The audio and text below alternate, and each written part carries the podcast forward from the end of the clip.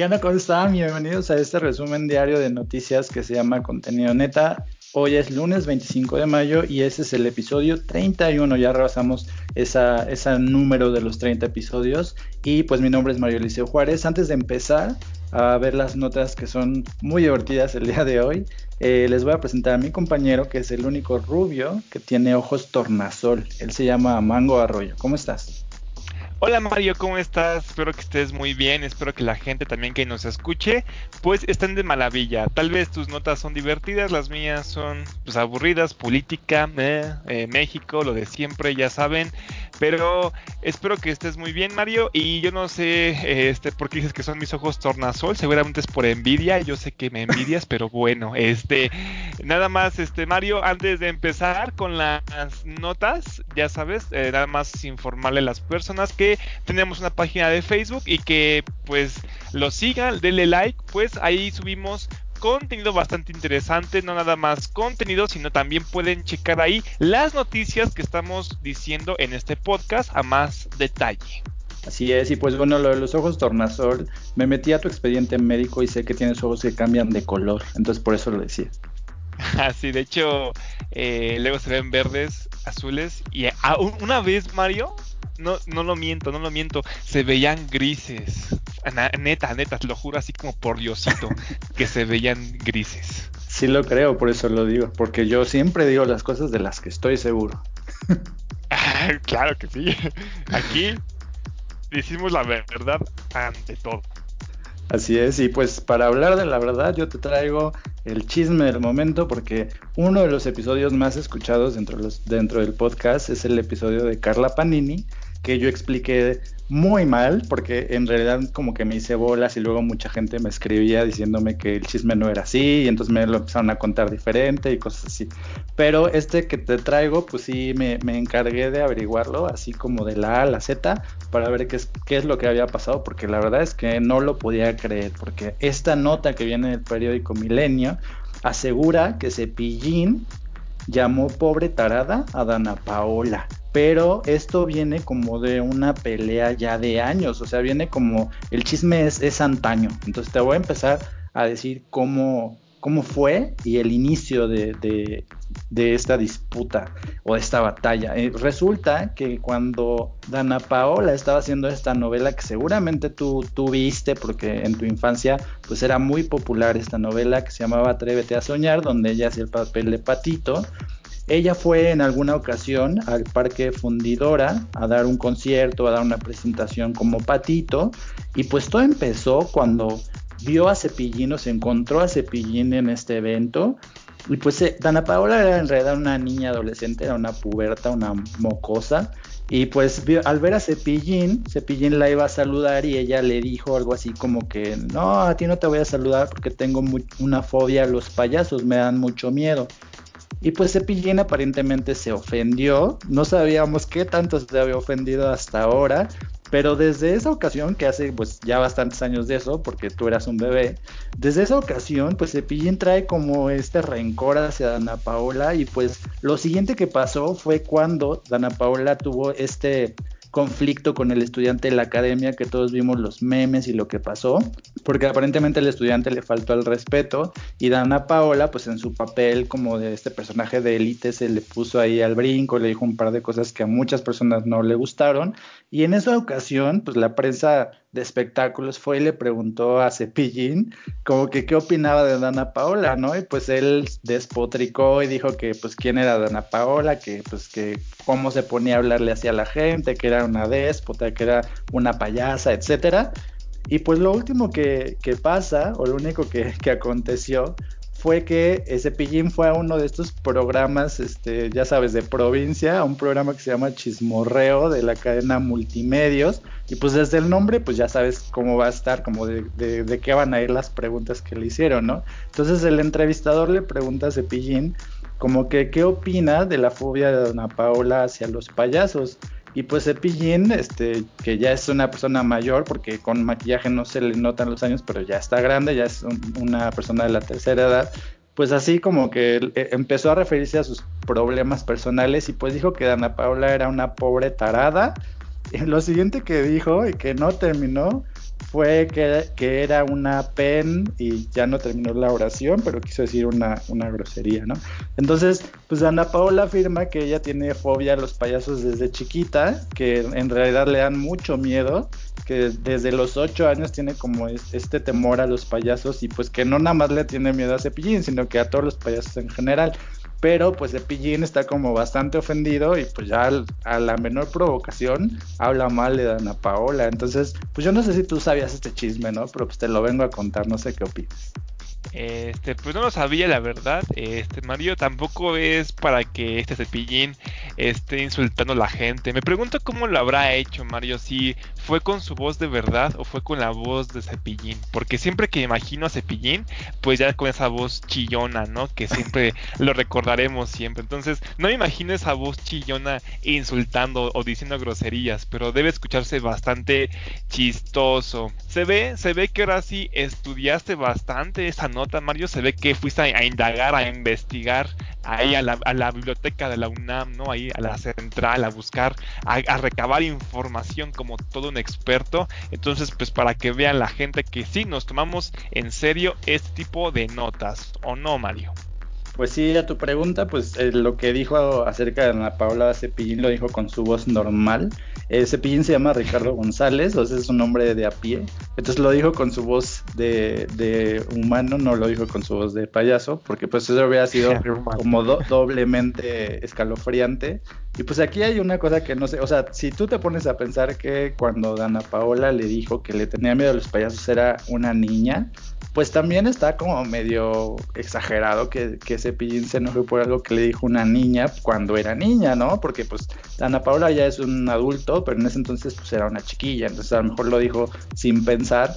Y otra cosa es que pues uno no controla las fobias que tiene, ¿no? Digo, yo le tengo miedo a las arañas y no por eso este, una araña se va a poner a hablar mal de mí porque le tengo miedo. O sea, como que los miedos de cada quien pues no tienen que ver con que eh, una persona diga cosas malas de ti. Entonces, pues aquí sí está un poco raro, ¿no? Porque pues que Cepillín la, eh, diga que es una pobre tarada, como que no sé, no se me hace como una pelea un poco este, extraña entre un adulto mayor y una, eh, una señorita, mm, pues de, de personalidad ambigua. Sí, es muy ridículo, Mario. Es como si ahorita saliera a la calle y consiguiera a mi archienemigo que, que, sea un bebé, ¿no? Que me comenzara a pelear con, un bebé y 20 años después sigue insultando a este bebé, ¿no? Es raro, ¿quién se puede pelear como tú mencionas? Aparte que Dana Paola por el medio, pues se ve que es consentida o está demasiado chiquiada, ¿no? Entonces, pues seguramente no tiene tampoco modales también como tal, porque luego con el medio, pues hay, hay veces que las consienten de más o tienen ciertos lujos, entonces hay personas que son bastante groseras o no les enseñan a ser educados, ¿no? Entonces, a lo mejor también tenga que ver con esto, Mario. Así es, y pues bueno, después de lo de Carla Panini, pues esto es como un, una de esas peleas callejeras que uno quiere ver a la distancia. Y pues nada más te traigo esta curiosidad después de que ya no tuve ninguna otra nota que después de la de Yalisa Aparicio, pues te traje esta nota bien bonita. Ay, qué lindo. Pues bueno, Mario, yo voy a continuar entonces con, la, con el podcast, con esta noticia bastante peculiar. Y digo peculiar porque tú sabes que López Gatel pues ha estado ejerciendo estas conferencias para informarnos día a día lo que está pasando en México con esto la pandemia. Entonces, muchas veces han salido personas a criticarlo, muchas veces han salido a decir que son falsas, que los datos no corresponden, tanto mexicanos como gringos, ¿no? Han salido a siempre atacarlo. Pues resulta que en un video, este López Obrador, en uno de estos videos que hace normalmente los domingos, ya, ya ves que a López Obrador le gusta mucho decirnos qué está haciendo en, su momento, hasta cuando se le ponchó la llanta, hasta cuando vio una paloma y comenzó a seguirla, pues le, le, gusta, vaya, este, decirnos qué está haciendo. Entonces, en este video eh, estaba detallando acerca de algunas características que tenía la pandemia, el plan de regreso, explicó acerca de cómo sería el regreso a clases, etcétera. Pero algo aquí que se me hizo bastante interesante, Mario, es que dijo que le llegó una, una propuesta de la OMS. Y tú sabes que la OMS es, el es la Organización Mundial de la Salud, Mario. Entonces, en palabras de López Obrador, dijo lo siguiente. Dice, hace dos días recibí una notificación de la OMS donde se postula al doctor Hugo López Gatel Ramírez para participar en un grupo de expertos del Reglamento Sanitario Internacional de la OMS. Es un reconocimiento bien merecido al doctor Hugo López Gatel. Entonces, pues la verdad sí es, eh, sí es bien merecido, porque la verdad López Gatel Velo es muy guapo. Entonces, pues realmente lo señaló de esta forma, no nada más es un logro para López Gatel, sino que también está, está diciendo que pues realmente, o está manifestando que pues realmente eh, México ha estado teniendo un buen trabajo al respecto. Ahora, esas fueron palabras de este López Obrador. Entonces, pero a ese, López Gatel, cuando escucharon acerca de esto, le preguntaron qué opinaba de, de todo lo que había dicho López Obrador y dijo es este que obviamente aceptaría trabajar con ellos. dice que es un enorme respeto que la OMS esté tomándolo en cuenta, ¿no? Entonces, aparte de esto, él menciona en sus propias palabras que las personas se, invitan en carácter de personas expertas. No hay una cuota de nacionalidad, ni tienen que ser funcionarios de gobierno. La invitación ha sido dirigida al gobierno de México para que me integre como experto a la lista, dijo López Gatel, diciendo también o detallando que él ya había sido invitado en 2013 para formar parte del grupo de expertos, pero por alguna razón no tuvo tanto entusiasmo. Y ahora tiene el privilegio de ser invitado nuevamente. Entonces, en palabras de López Gatel, después de recibir esa noticia, pues dijo que no lo veía como un logro suyo, sino que lo veía más como un logro de todo el país. ¿Cómo ves esto, Mario? Pues eh, creo que eso le conviene decir, ¿no? Pero pues en realidad es el logro del subsecretario, porque pues que él salga a decir que un integrante de su gabinete va a participar en un organismo internacional, pues en realidad es eh, una consecuencia del trabajo del mismo eh, López Gatel, ¿no? Al final de cuentas, pues el subsecretario es el que debería como de dar estos mensajes, eh, porque pues no crees como cuando uno presume con sombrero ajeno o algo así, ¿no? Dice el refrán pero pues realmente no le queda más que presumirlo, porque pues en, la labor de salud, pues él ha llevado todo el peso de la pandemia y de las conferencias, en realidad todo, toda la responsabilidad de esta parte como del COVID la ha llevado el subsecretario. Así es, así es. Y de hecho le ha comido bastante. Ya hay hasta figuras de acción de López Gatel, ¿no? De hecho se, está volviendo como un Hércules, ¿no? Al principio no era nadie y poco a poco se está haciendo un héroe, ¿no? Un héroe verdadero. Haciendo figuras de acción y haciendo tantas cosas, tantos fans que ya tiene en México que la verdad sorprende bastante. Entonces pues también detalló aparte que la postulación la hace la Organización Panamericana de la Salud y se envía a Ginebra, Suiza. La invitación es una gran responsabilidad en el contexto de que esta pandemia pues habrá un análisis de toda la respuesta mundial al respecto. Entonces, yo nada más quiero reflejar esta respuesta que está dando la OMS porque somos los mismos mexicanos, Mario, siempre es, de hecho, este podcast lo quiero dedicar a esto, que los mismos mexicanos siempre somos los que nos vamos a criticar a nosotros mismos. Siempre vamos a decir que nosotros somos los que estamos haciendo las cosas mal y siempre lo vas a escuchar de un mismo mexicano, nunca de un extranjero, nunca de nadie más, siempre de alguien que está adentro. Y es lo que pasaba. ¿Quién criticaba más a López Gatel? Un mexicano. Siempre va a ser así, Mario. ¿Cómo ves? Pues sí, pues, eh, bueno, en realidad lo, han criticado bueno, a sus cifras, lo han criticado también personas de otros países, pero también creo que sí tiene como el respeto de la mayoría de la población e incluso, bueno, en algún podcast te lo dije y te lo vuelvo a mencionar, incluso yo creo que tiene mayor credibilidad que el presidente mismo. Y bueno, su popularidad a partir de la epidemia de COVID fue a la alza, entonces no me, no me sorprendería que en un futuro fuera candidato a algún puesto, este, no sé, no sé si es gobernador o, incluso presidente, pero no me sorprendería. ¿Te imaginas un presidente médico, o sea, que sea dedicado a la salud, o sea, porque actualmente los presidentes siempre tienen que ver algo con ciencias políticas o abogados.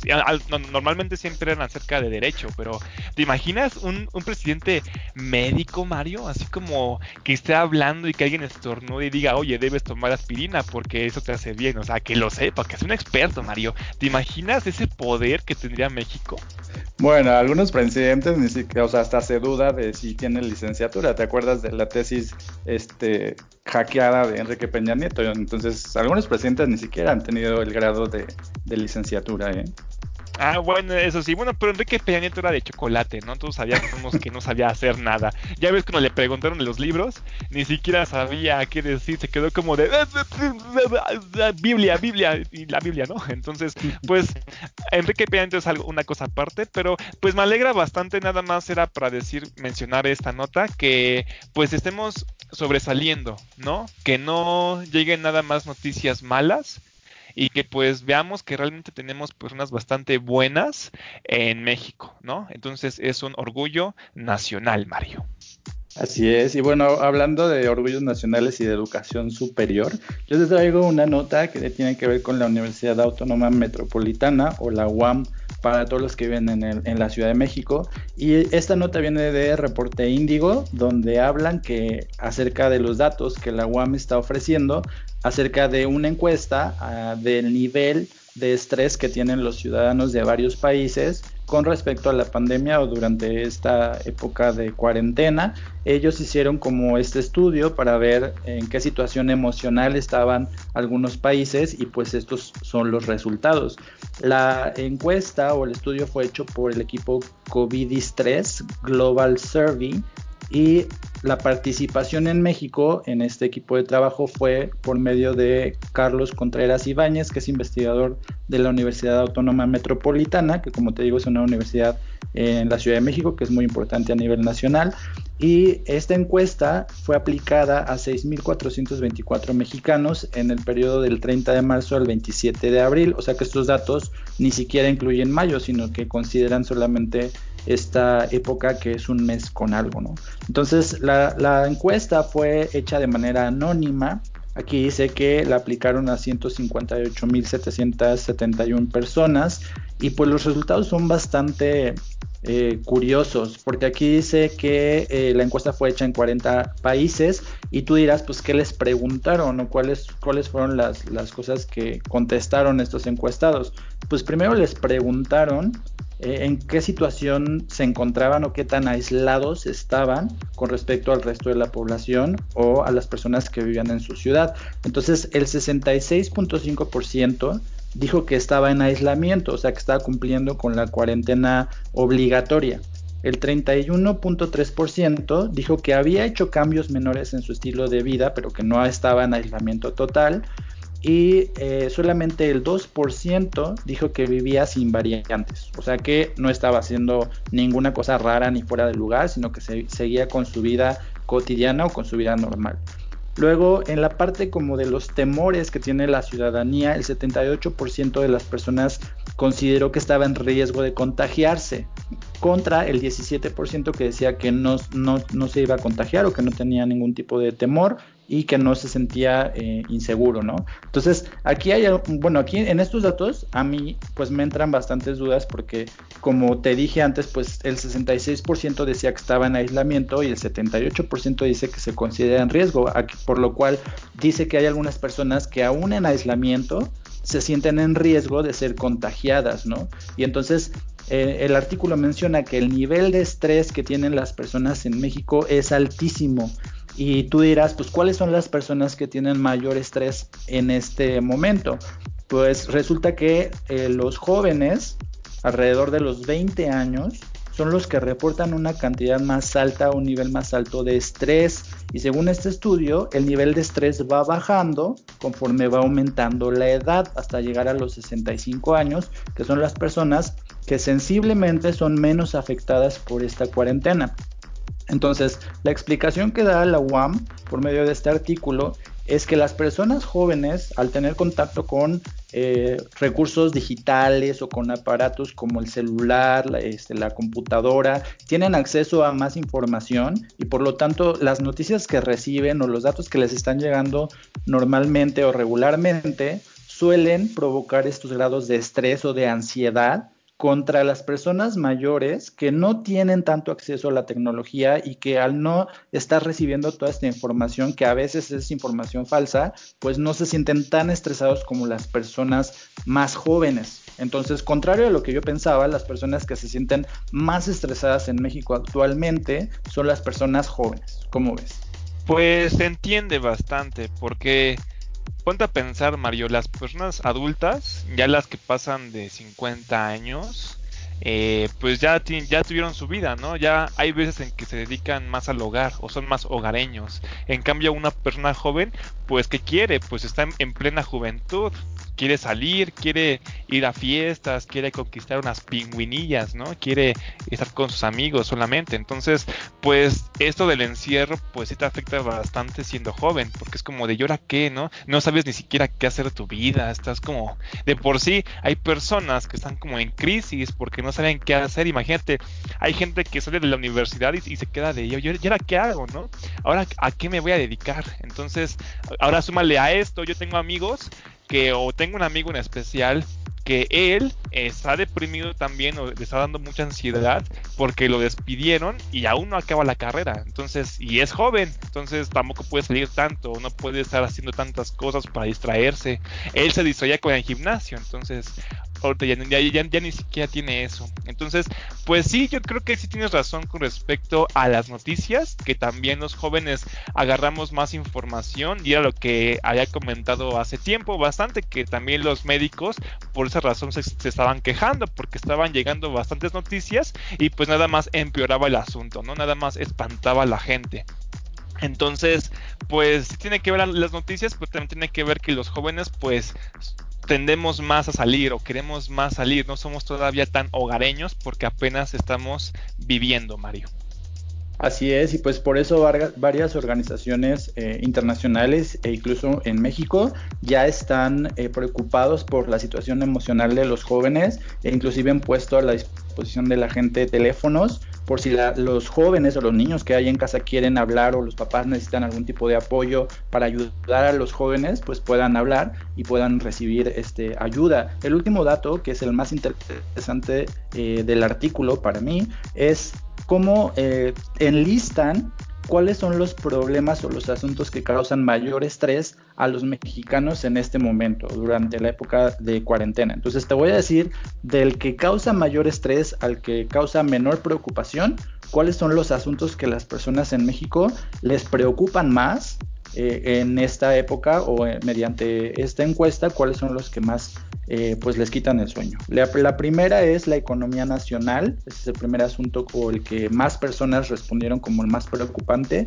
la economía nacional. Luego está la situación laboral y el ingreso diario, el peligro de hospitalización, la situación de amigos y parientes que viven lejos de, casa o lejos del domicilio donde, donde las personas están. Eh, después está la educación de los hijos y el último de los puntos que preocupa a la gente es lidiar con los hijos durante la época de cuarentena. Esos son como las, los asuntos que más estresan a la gente en estos momentos. Y pues creo que coincidimos, ¿no? Porque la economía de México es, es como el asunto que más a todos nos preocupa porque pues de, ahí van a venir varios problemas y pues es lo que en este momento está estresando más a los mexicanos. Este, pues sí, nada más eh, yo comunicaría pues que se apoyen eh, entre ustedes también a las la gente que nos escuchan. Yo tengo muchos amigos que tienen su pareja y últimamente he estado viendo cómo están terminando las parejas, ¿no? Los noviazgos están terminando por esto de la cuarentena, porque las personas se comienzan a sentir ansiosas, depresivas, no saben qué hacer, no pueden ver a las personas, no pueden ver a su novio y pues qué, qué pasa, pues que terminan sus relaciones entonces, yo lo que podría eh, recomendarles es que pues que se apoyen en todo esto. La economía, pues, este, deben ver que todo va todo va a ir en mejor. Van a ver. Ustedes confíen, como si fuera el Dalai Lama, ¿no? Nada más así como relájense y dejen que todo vaya fluyendo como tal. porque pues hemos estado en un estanque por mucho tiempo, pues al menos ahorita ya va mejorando. Pónganse a pensar, eh, nada más hay que hacer memoria, los, los sueldos mínimos, los, los salarios que tenemos hoy en día, eh, comparen los, los de ahorita con los de 1990 y se van a dar cuenta que no han cambiado en absolutamente nada, ¿no? Las cosas siguen subiendo y los salarios están estancados desde hace mucho, ¿no? Entonces, pues chequen nada más esto y pues no se preocupen, o sea, ya, ya a lo que me refiero es que se tuvieron que haber preocupado desde hace mucho tiempo, no se preocupen ahorita, ¿o no, Mario? Oye, y lo, que estabas diciendo me sonó como a la letra de la carencia, ¿no? Estabas diciendo los salarios, los abajo. parecía que estabas como cantando la carencia más bien. sí, de hecho ya iba a comenzar a... A decir, ahí viene, ahí viene. Sí, ahí viene, ahí viene la gente, la gente. Pero bueno, este, yo voy a continuar, Mario, antes de comenzar, antes de hacer slam, porque híjole, si no, me voy a locar aquí en mi cuarto. Este, yo voy a comenzar eh, con mi nota. Y es que te acuerdas que yo odio a Salinas Pliego, Mario. Yo muchas veces lo he mencionado en este podcast eh, por sus negocios estos de Electra y Banco Azteca. ¿Te acuerdas de mi odio, Mario, que tenía rotundamente horrible? Lo tengo presente las 24 horas del día, que tu, tu enemigo número uno es el Pliego. Ah, pues mira, te voy a leer este esta nota que viene de Aristegui Noticias no es realmente una nota como tal, simplemente también nos está dando la información o nos está diciendo qué pasó, como yo mismo también se los voy a decir. Y es que el empresario Ricardo Salinas Pliego, tú sabes que es dueño de Electra y TV Azteca, Mario. Bueno, también es, tú sabes que es el segundo hombre más rico de México. sí, ¿no? Eso, por eso lo odio más. Bueno, él tiene Twitter, desgraciadamente, él tiene Twitter. Y, dijo, mira, chique, te voy a leer el Twitter que puso Mario. Y ahorita ha estado diciendo de qué hablar. Él en, Twitter puso un tweet donde ponía tres preguntas. Recordemos que Salinas Pliego actualmente ha sido muy criticado porque ha estado obligando bastante a sus empleados a seguir trabajando en épocas de pandemia, tanto en Electra como en, en Banco Azteca. Y en TV Azteca ya ves todos estos ataques que han habido contra López Gatel diciendo que no le hagan caso y que tenemos que seguir saliendo, ¿no? Tenemos que ir directo a Electra, ¿no? Para él.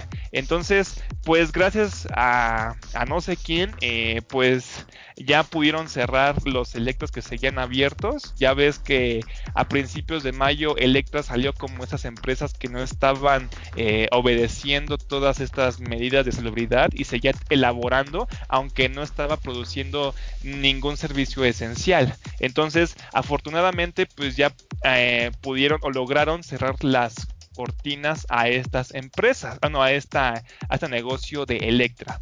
Pues resulta que Ricardo Salinas Pliego, ante todo esto, puso tres preguntas. Y la primera pregunta dice, que pregunta, ¿quedarse encerrados hasta que haya cura o vacuna? Pregunta 2. ¿Quedarse encerrados hasta que el gobierno les diga que pueden salir?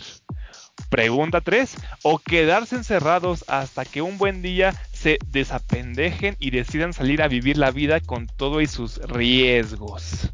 Eso fue lo que tuiteó eh, Salinas Pliego dando a entender que pues porque estamos como mensos, para no decir otra palabra, eh, nada más esperando a ver hasta que el gobierno, ¿no? Hasta que la cura llegue, ¿no? Mejor hay que comenzar a salir, a vivir nuestras vidas. ¿Para qué? Total, ¿no?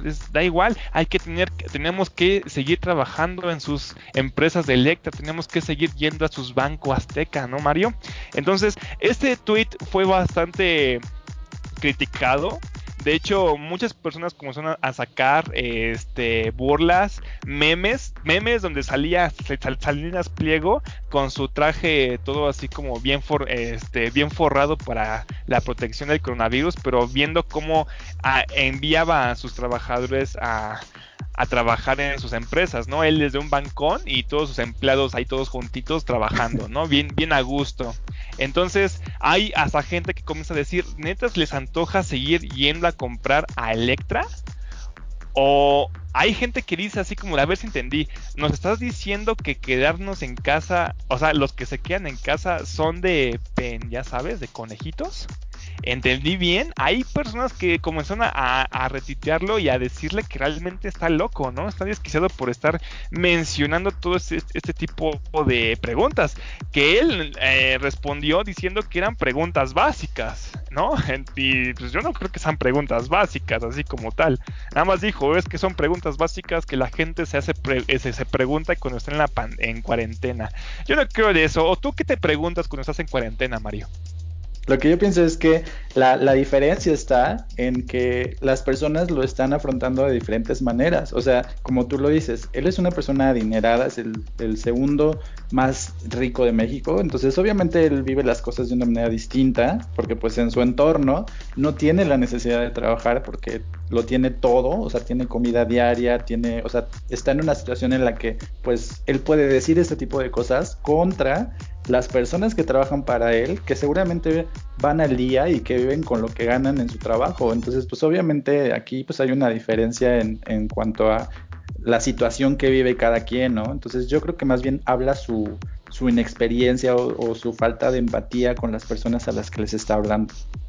Sí, exacto. Él piensa que todos tenemos una casa enorme, ¿no? Tipo mansión, pero hay gente que vive en casas sumamente chiquitas, ¿no? Pues hay muchas, ¿cuántas casas de Infonavit hay actualmente, Mario? O yo aquí que vivo en el Estado de México, puedo darme cuenta cómo poco a poco más van construyendo casas súper pequeñas o departamentos súper chiquitos de dos cuartos, Mario, para nada más, para ir creciendo más de lana, más de lana, y pues la gente va comprando estos departamentos súper baratos, pero sumamente chiquitos. Entonces, imagínate pasar una cuarentena, Mario, en estas casas o en esos departamentos sumamente chiquitos donde las personas hasta comparten cuarto, Mario. Imagínate nada más el estrés, la ansiedad que tú mencionabas esto en la nota pasada.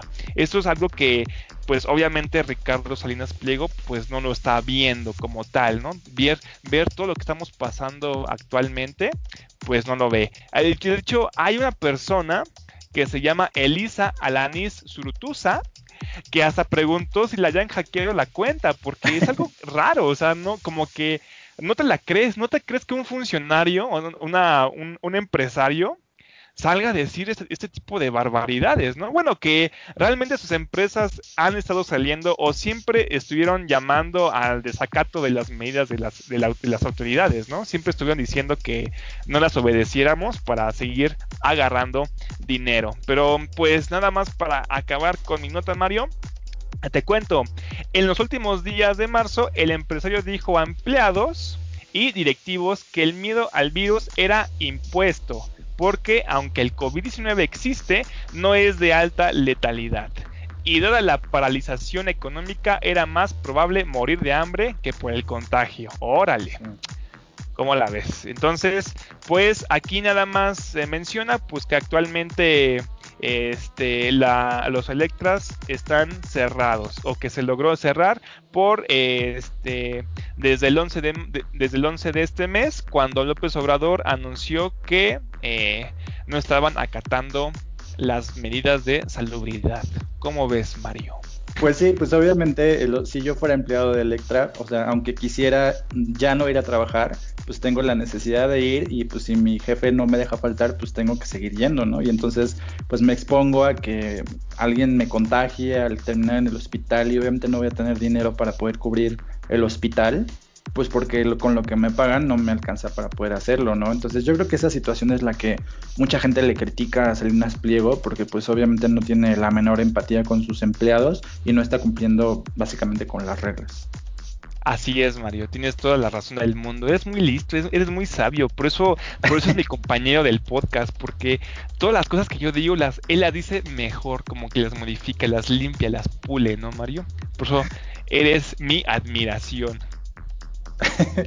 bueno, este, oye, yo tengo una nota que realmente a mí me sorprende mucho y, y, creo que tienes que escucharla y comunicársela a la mayoría de las personas con las que convives que tengan niños chiquitos o que tengan bebés, porque es algo que yo no sabía y es algo que es una nota desde hace mucho tiempo, desde hace rato, pero lo estoy conociendo gracias a Sopitas, ¿no? Como siempre. Entonces, esta página tiene un artículo donde dice que la empresa Johnson Johnson, que seguramente tú conoces porque es una empresa que tiene productos para bebés y tú eres un bebé, eh, está diciendo que va a dejar de vender su talco para niños en Estados Unidos y Canadá.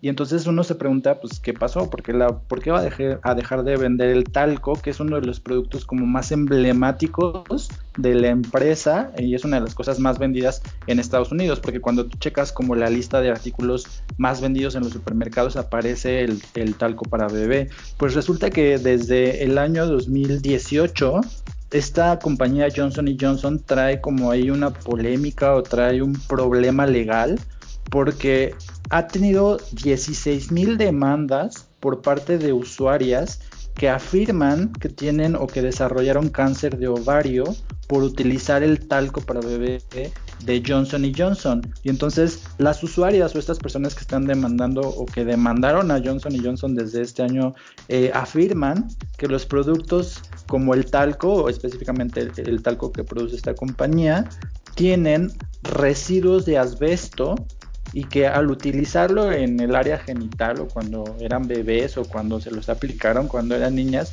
esto les causó cáncer.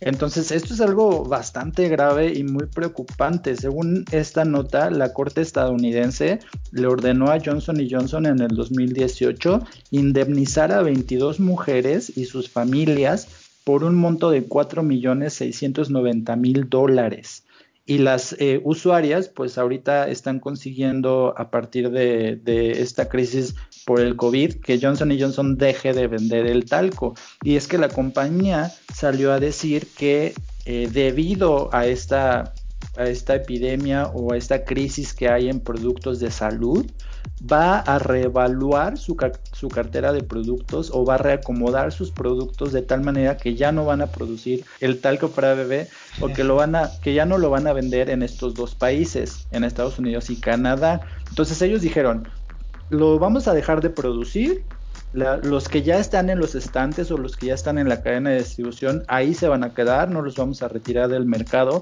pero lo preocupante es que solamente los están retirando en estos dos países. Entonces, Johnson Johnson tiene presencia en muchos países porque es una cadena eh, transnacional o es una marca que se vende en varios continentes.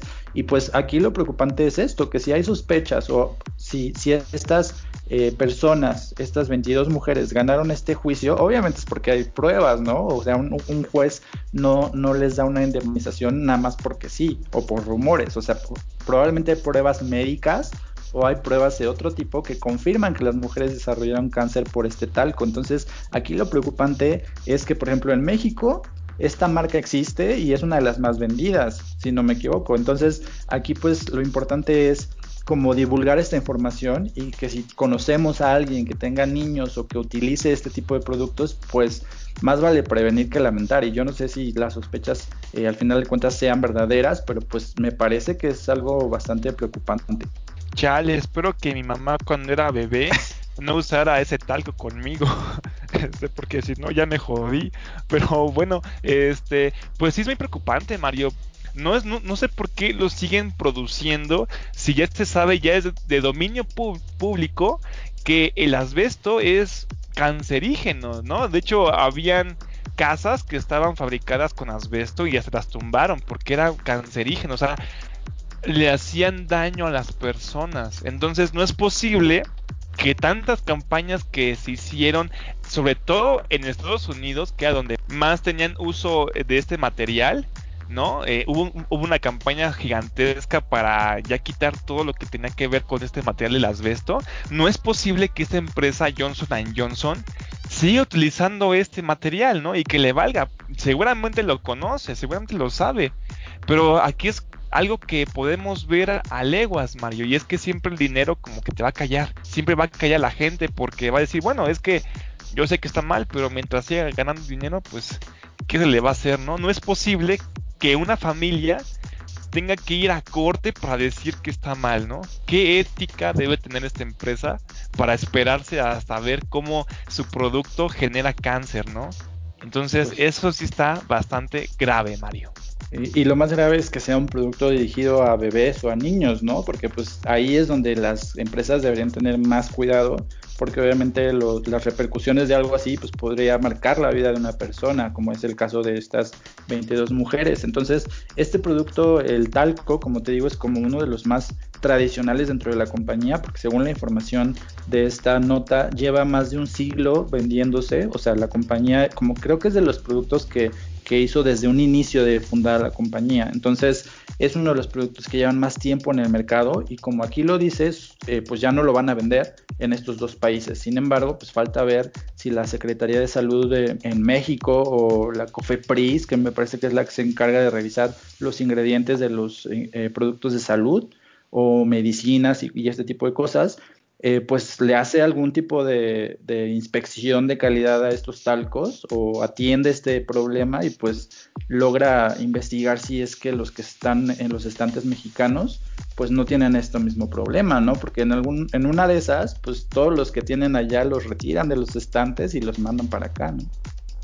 Así es, así es, Mario, sí es algo crítico, seguramente a lo mejor por Johnson Johnson me estoy quedando calvo y nos hemos estado quedando calvo, Mario. A lo mejor es, su cosa esa cancerígena que nos alteró nuestros genes tan perfectos de tener este cabello bonito y sedoso en la cabeza y por su culpa como nos pusieron talco cuando éramos bebés sin saber nada, pues con el tiempo nos vamos quedando calvos. Seguramente es por su producto, yo le voy a echar la culpa a Johnson Johnson. Pero bueno, Mario, Oye, oye, oye. yo quiero, yo quiero, presentar o darte eh, tu nota y decirte dos cosas.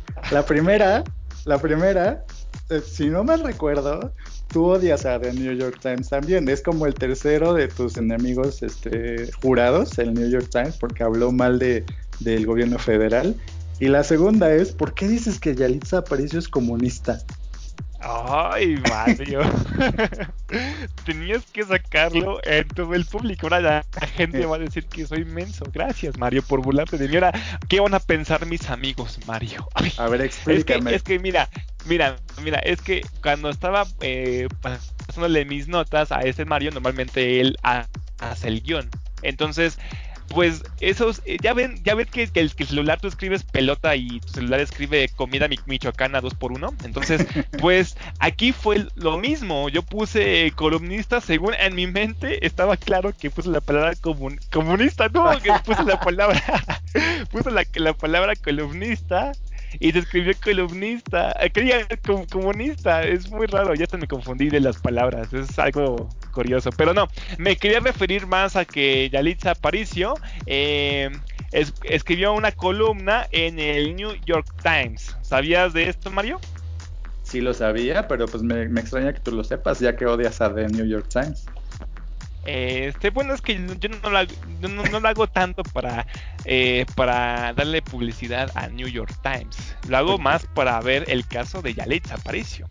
Pues Tú sabes, esta actriz que salió en la película de Roma, que fue muy sonada en su momento, pero que al final mucha gente la vio y pues le terminó aburriendo. Hay personas que les encantó porque retrataban muy bien la vida de México, del mexicano como era antes. En esa época, cuando fue la, del jueves de Corpus, fue una película bastante interesante. El caso es que eh, esta actriz pues fue nominada al Oscar, pero ¿qué pasó otra vez aquí, Mario? Que pues los mexicanos, comenzamos a criticarla, ¿no? Desde un principio comenzamos a decir que cómo era posible que fuera a, ser nominada una indígena oaxaqueña. De hecho, cuando ella utilizaba estos vestidos de gala, siempre decían, ¿por qué utiliza esos vestidos? Eso ni siquiera va con su tono de piel. Imagínate qué sandeces, Mario.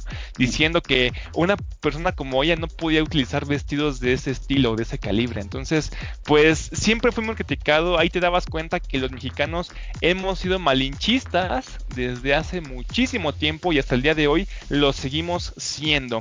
Entonces, en la columna que escribió en The New, York Times, esta Elsa Aparicio, dice una frase bastante interesante, Mario, y por eso quise mencionar esta nota. Dice, hola a todos. Estoy aquí trabajando para ayudar a mi país a ser menos racista, mientras soy tendencia a causa de ello. ¿Cómo ves esto? O sea, ella quiere combatir el racismo, pero al mismo tiempo está siendo atacada por ello. O sea, sigue, sigue siendo atacada por todo esto de que es oaxaqueña, de que es de piel morena, etcétera. Entonces, es irónico que ella esté trabajando como esté haciendo una columna del racismo y que a su mismo tiempo sea tendencia porque una persona como ella esté haciendo una columna en New York Times.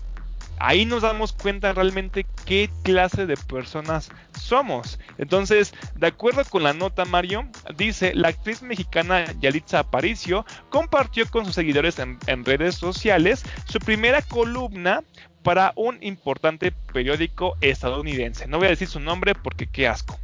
Hecho que dividió opiniones entre los internautas. La mañana de este domingo, la protagonista del filme Roma apareció en los primeros lugares de tendencias por un debate en los que algunos elogiaron el talento de Aparicio. Sin embargo, algunos otros la atacaron debido a sus raíces indígenas.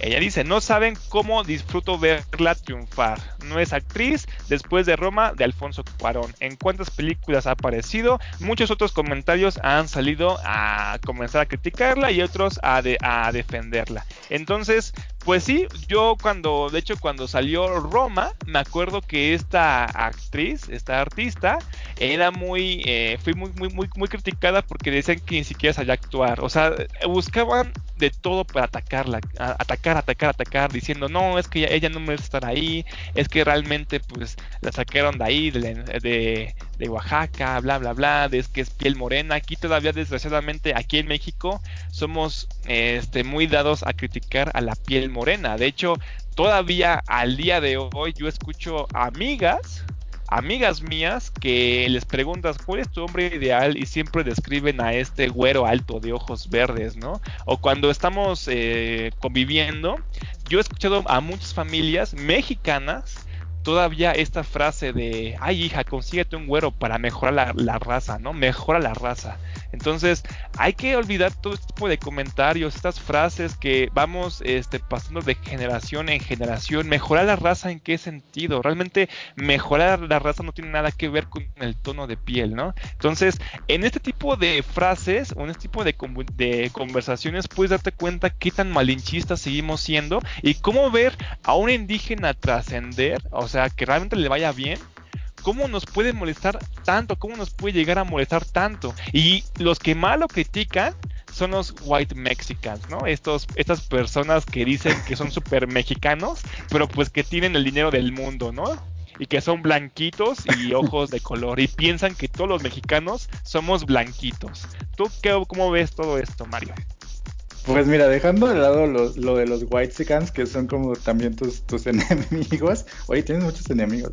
Este, tengo, hay dos cosas, hay dos cosas que me, me gustaría decirte. Primero, eh, no solamente es una percepción, este, Amango, hay estudios eh, que eh, demuestran que en México tú puedes ser más exitoso mientras tengas la piel blanca y conforme eres más morenito, tienes menos posibilidades de, tener éxito laboral, emocional, amorosamente. O sea, hay cosas que, están comprobadas. O sea, que la gente tiene esta percepción de que ser blanco es mucho mejor y que trata mejor a las personas cuando tienen piel blanca, etcétera.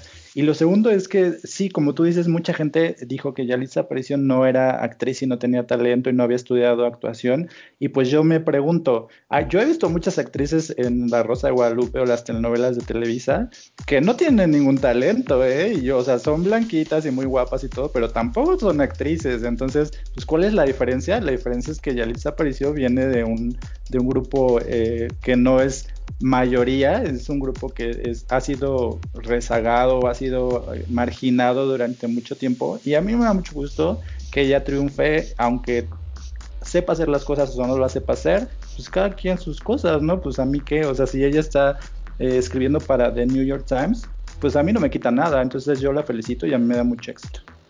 Digo, a mí me da mucho gusto. mucho éxito. Claro También me da mucho éxito. claro que sí, Mario.